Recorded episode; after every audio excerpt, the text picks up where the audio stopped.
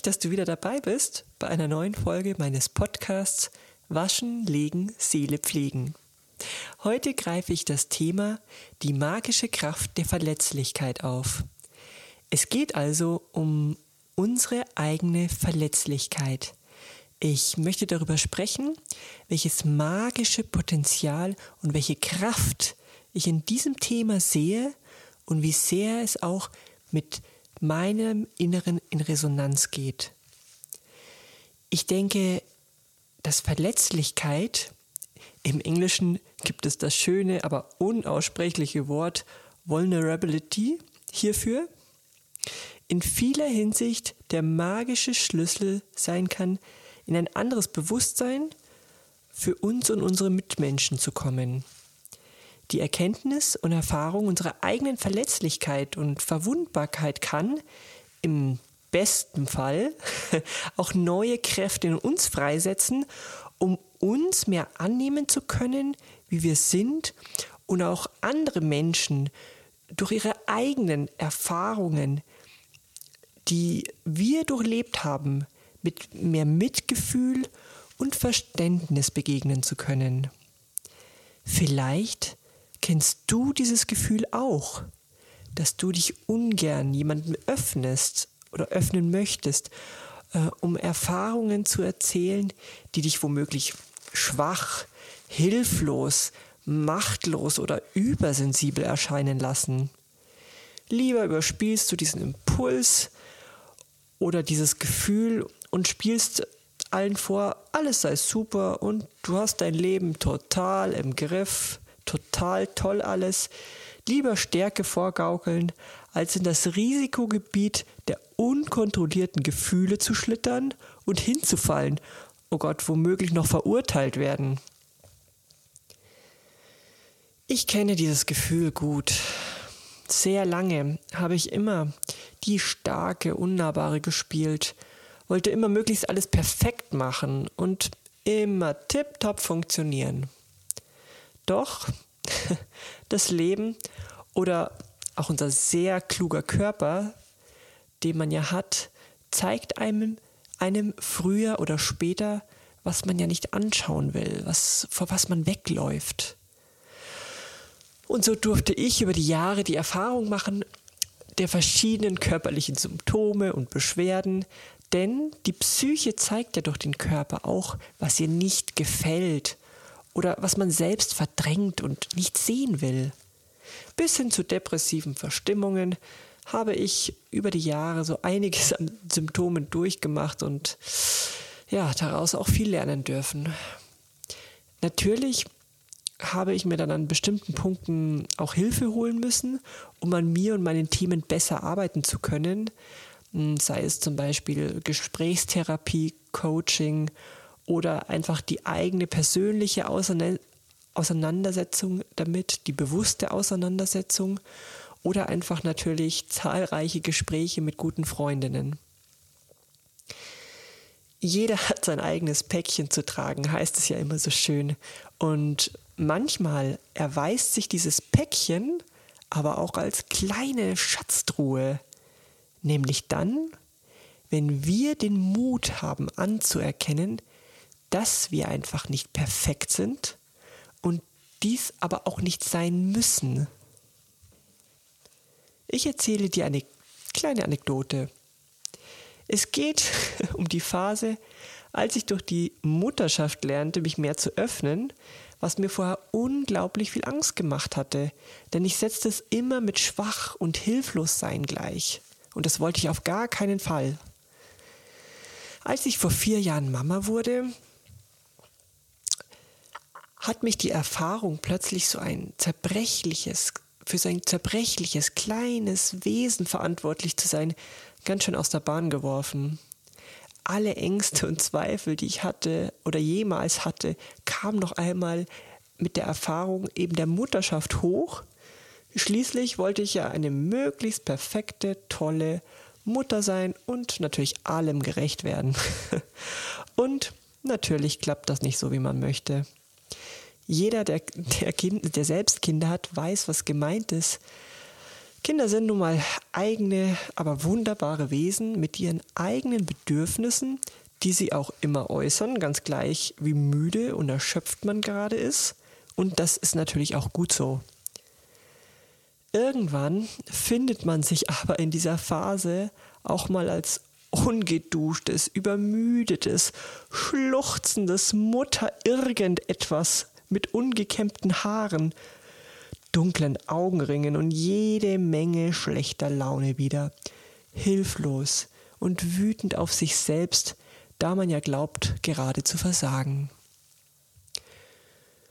Und dann erkennst du wieder, was dieses wunderbare kleine Zauberwesen mit dir macht. Dieser kleine Lehrer, der einem im übertragenen Sinne ständig den Spiegel vorhält und du erkennst irgendwann, dass du einfach authentisch sein musst und nicht perfekt. In dieser so wunderschönen Zeit und gleichzeitig so fordernden und erschöpfenden Phase begann ich auch manchmal einfach andere daran teilhaben zu lassen, wie ich einfach empfand. Ich öffnete mich mehr und was mir sehr schwer fiel und erzählte nicht, wie toll alles lief und dass ich nur glückselig sei, sondern ich gab auch zu, mich oft einfach hilflos oder auch überfordert zu fühlen. Oder auch die Tatsache zu erwähnen, dass die Beziehung massivst litt und man irgendwie ganz schön neben der Spur war, seelisch und auch körperlich. Ich hatte oft das Gefühl zu versagen oder dass mit mir womöglich etwas nicht stimmte. Ich liebte mein Kind über alle Maßen. Oder ich liebe mein Kind natürlich über alle Maßen. Und es, sie entwickelte sich auch wunderbar. Ich musste mir also überhaupt keine Sorgen machen. Aber innerlich fühlte ich ja trotzdem, was ich fühlte. Und ich merkte in dieser Zeit, die mich so sehr formte, veränderte und auch prägte, dass meine kleine Lehrerin, also meine kleine zauberhafte Tochter, wie eine gute Fee agierte, mich immer mehr in die Richtung hin inspirierte, mich meiner eigenen Verletzlichkeit bewusst zu werden und diese nicht mehr als Schwäche anzusehen oder verstecken zu wollen, denn ich erkannte, dass der Mut, sich zu öffnen, sich selbst und auch vor anderen einzugestehen, dass man nun mal nicht perfekt ist und man seine Themen hat und auch damit verbundene Schamgefühle, dass das eine Stärke war. Und ich wollte ja auch Vorbild sein für meine Tochter. Man betritt sozusagen die Manege, erklärt sich dann und wartet atemlos auf die faulen Eier, die auf einen fliegen könnten, in Form von Kritik, Vorwürfe oder mitleidige Blicke. Denn natürlich triggert es auch beim Gegenüber deren Themen an, wenn man selbst über die eigenen anfängt zu sprechen, die einen beschäftigen, die die Seele beschäftigen.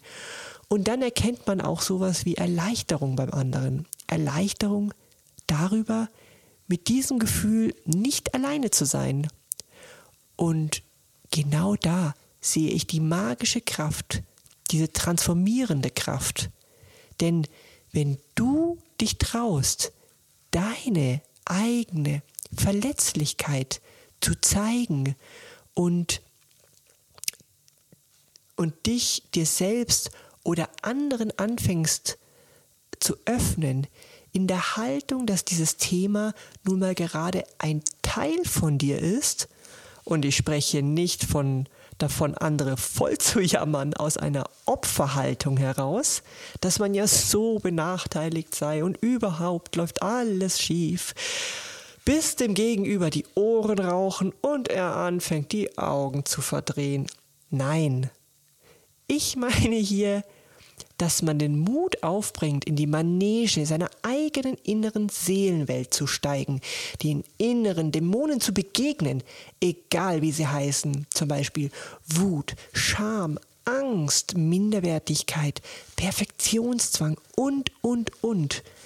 Und bereit zu sein, irgendwann den furchteinflößenden Dämon zu umarmen, ihn als Teil von dir selbst zu erkennen und anzunehmen.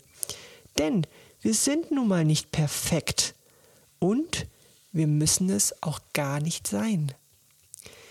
Wir sind jeder von uns auf seinem eigenen persönlichen und individuellen Weg des Werdens und des Wachsens, des Entfaltens der eigenen Seele auf dieser Welt. Und indem wir sozusagen in uns in die Manege trauen, in die Kampfarena des Unterbewussten und uns trauen, über unsere eigenen Dämonen zu sprechen, werden wir anderen vielleicht sogar zur Hilfe.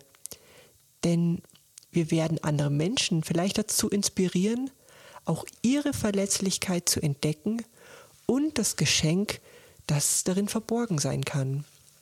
Jenes, dass sich ein Gefühl, welches wir vorher abgelehnt und verdrängt haben, aus Scham und als Schwäche verschrien, uns in ein neues Bewusstsein geführt hat, dass es auch anderen so ergeht, dass man damit nicht alleine ist und dass man nun mal ein Mensch ist auf dem Weg, sich zu entwickeln.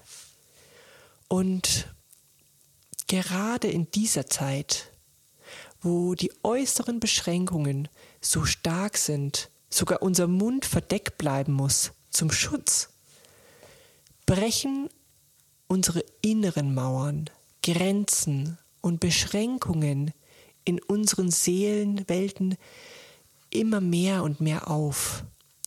Wir hinterfragen immer mehr uns und andere und lernen auch durch die räumlichen Einschränkungen, die wir gerade haben, immer mehr gezwungenermaßen auch in uns reinzuhören, die Töne unserer Seele, deren Klang vielleicht noch sehr subtiles, aber hörbar, plötzlich klarer wahrzunehmen.